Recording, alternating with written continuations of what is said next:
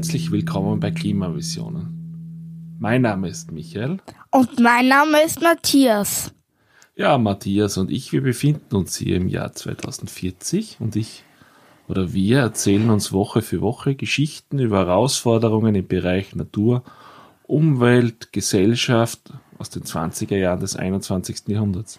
Ja, Matthias, heute haben wir schon die zehnte Folge. Das heißt, zehn Wochen haben wir schon Klimavision hinter uns.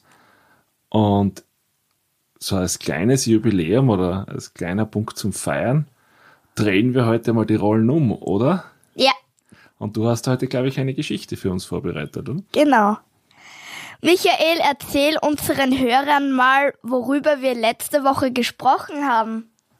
Uh, ja, Matthias, wir haben einen Ausflug zu den freien Werkstätten unternommen. Einerseits in unserer Geschichte, woher sie kommen, wie sie organisiert waren und wie sie heute wirken. Und dann haben wir noch, nach der Aufnahme sind wir dann noch hingegangen zu unserer offenen Werkstätte. Ich sehe, du kannst Dinge gut zusammenfassen. Heute bin ich mal dran mit einer Geschichte. Michael, heute erzähle ich dir etwas über den ökologischen Handabdruck. Sagt dir, dir das etwas? Uh, ich kenne den ganz gut den ökologischen Fußabdruck, aber mit dem Handabdruck habe ich mich noch nicht beschäftigt. Yay, dann hab ich was für dich. Du weißt ja, was der ökologische Fußabdruck ist. Willst du erzählen oder soll ich? Äh, na, mach nur du. Ich ergänze dann. Jeder Mensch nutzt die Schätze der Erde für sein Leben. Holz wird zum Beispiel zum Bauen gebraucht oder Erdöl zum Autofahren. Auch Platz wird verbraucht zum Beispiel zum Bauen von Häusern oder Straßen.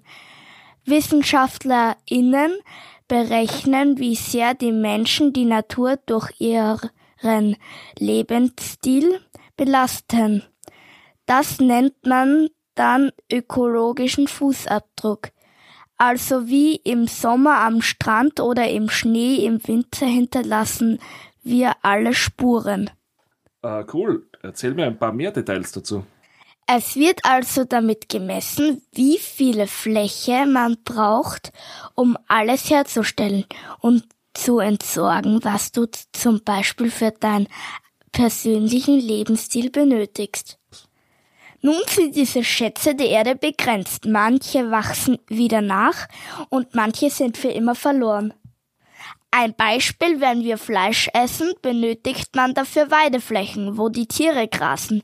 Man benötigt Wasser, es muss transportiert und verarbeitet werden und dann kommt es in den Verkauf. Puh, da wurden aber dann schon einige Schätze aufgebraucht. Genau, und so verhält es sich bei allen Dingen, die du verwendest. Jetzt hatte der ökologische Fußabdruck einige Schwächen. Erstens, die Verantwortung geht rein auf die Person über. Es wurde jedoch nicht darauf geschaut, dass manche Gesellschaften den Fußabdruck nicht beliebig reduzieren konnten. Warum nicht? Es fehlten oft die politischen oder wirtschaftlichen Rahmenbedingungen. Zweitens, einige Beiträge zur Nachhaltigkeit wurden nicht beachtet. Aha, und welche waren das? Zum Beispiel, wenn man sich für politische Rahmenbedingungen und Gesetze einsetzt. Auch wurde der ökologische Fußabdruck damals von einem großen Mineralölkonzern entwickelt, was häufig für Kritik und Misstrauen sorgte. Bei den Menschen sorgte er auch für ein schlechtes Gefühl, da er mit Schuld und schlechtem Gewissen arbeitete. Und das Thema führt mich jetzt zum ökologischen Handabdruck. Auch um 2020 wussten die Leute schon ganz genau, was sie tun können, um nachhaltiger zu leben. Also sie wussten sehr gut über ihren persönlichen Fußabdruck Bescheid. Nur war es für die Leute frustrierend, wenn sie nicht einfach möglich war, ihren ökologischen Fußabdruck zu verkleinern. Und war, warum war das für Sie so schwierig? Naja, oft waren die nachhaltigen Optionen teuer oder gar nicht verfügbar. Auch war erst ein Teil der Gesellschaft bemüht, ihren persönlichen ökologischen Fußabdruck zu reduzieren. Und ab hier kam der ökologische Handabdruck ins Spiel. Na, da bin ich jetzt aber gespannt. Der Handabdruck veränderte Rahmenbedingungen, so dass ein nachhaltiges Leben oder Verhalten leichter, preiswerter und nachhaltiger wird. Es soll einfach ein Lebensstandard werden. Okay, ich verstehe. Im Vergleich der Fußabdruck verbessert er nur man seine eigene persönliche ökologische Bilanz. Genau, und der Handabdruck verbessert die Situation für mich und die Menschen in meinem Umfeld. Er setzte immer dort an, wo es um Struktur, Regeln und Gesetzen geht, um Nachhaltigkeit für viele Personen zu verankern. Hast du bei deiner Recherche auch ein paar Beispiele für ökologischen Handabdruck gefunden? Ja, einige. Ich erzähle dir mal von ein paar. Mein erstes Beispiel, das ich aus den 20er Jahren gefunden habe, handelt von einer Kantine in einer großen österreichischen Firma. Dort wurden in der Speisekarte das vegetarische Gericht auf Platz 1 und das Gericht mit Fleisch auf Platz 2 der Karte gegeben. Zusätzlich wurde das vegetarische Gericht mehr gestützt und dadurch billiger. Aha, und was war der Effekt? Nun, es wurden viel mehr vegetarische Gerichte verkauft, da sie einerseits auf Platz 1 waren und andererseits billiger. Dadurch wurde der ökologische Handabdruck vergrößert und der ökologische Fußabdruck verkleinert. Das hatte einerseits einen positiven Effekt auf die Leute, die essen gehen, aber auch auf die CO2-Bilanz der Kantine und der Firma. Also eine Win-Win-Win-Situation für alle. Zusätzlich konnten die Leute Geld sparen und wurden auch noch motiviert. Zu, zu Hause vegetarische Gerichte nachzukochen, da sie inspiriert wurden. Man sieht also, dass dieser Handabdruck schon einen mächtigen Einfluss hatte.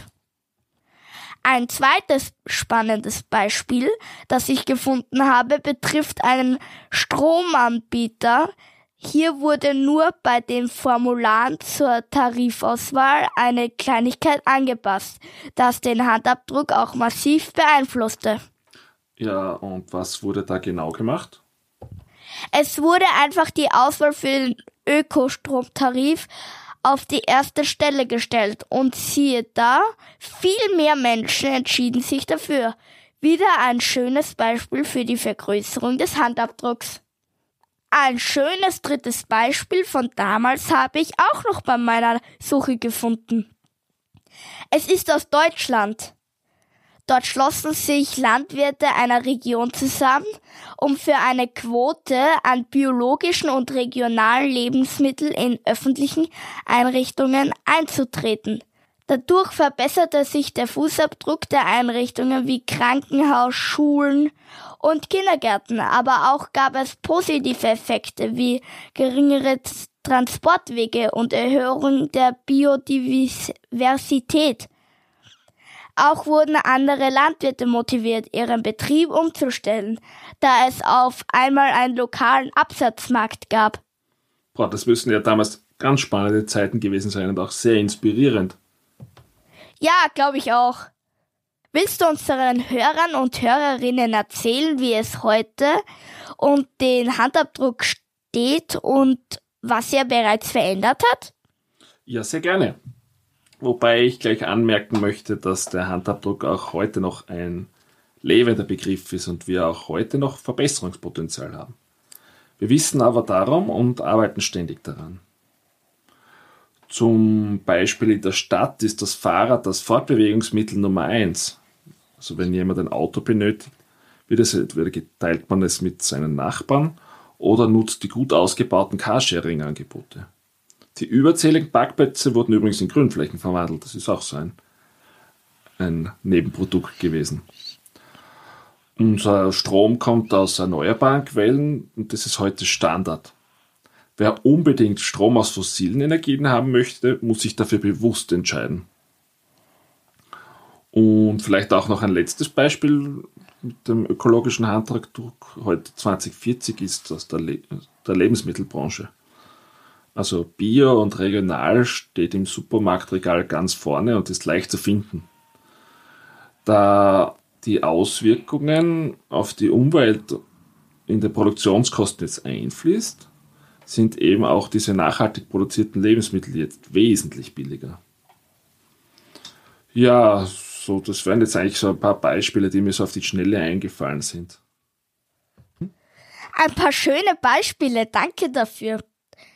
Ich glaube, wir haben soweit mal das Thema ökologischen Handabdruck gut abgedeckt. Ja, da hast du recht. Dann machen wir für heute Schluss, oder? Ja, sehr gerne. Ah, siehst, ich möchte noch mit einem Zitat abschließen, das, das mir bei der Recherche untergekommen ist. Angst und Scham haben noch nie einen Wandel ausgelöst. Wir brauchen positive Botschaften, um die Probleme zu lösen und gemeinsam eine bessere Welt zu schaffen. Das ist von der Anne-Therese Genari. Und ich habe jetzt sicher falsch ausgesprochen, aber sie wird es mir verzeihen. Und es war eine Aktivistin und Grünerin von The Climate Optimist. Sehr schön, aber jetzt machen wir den Abschluss. Sehr gerne. Wer uns auf unserem Podcast Feedback geben möchte, kann das sehr gerne tun unter unserer E-Mail-Adresse feedback@klimavisionen.at. Auch freuen wir uns über Anregungen für weitere Geschichten, die ihr gerne hören wollt, beziehungsweise wie wir die Probleme gelöst haben oder wie wir damit heute leben.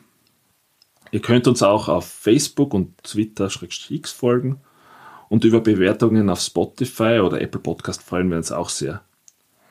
Weiters findet ihr uns auch auf Instagram und auf Audible. Und ansonsten wünschen wir euch noch eine schöne Woche und wir hören uns das nächste Mal. Ciao. Ciao.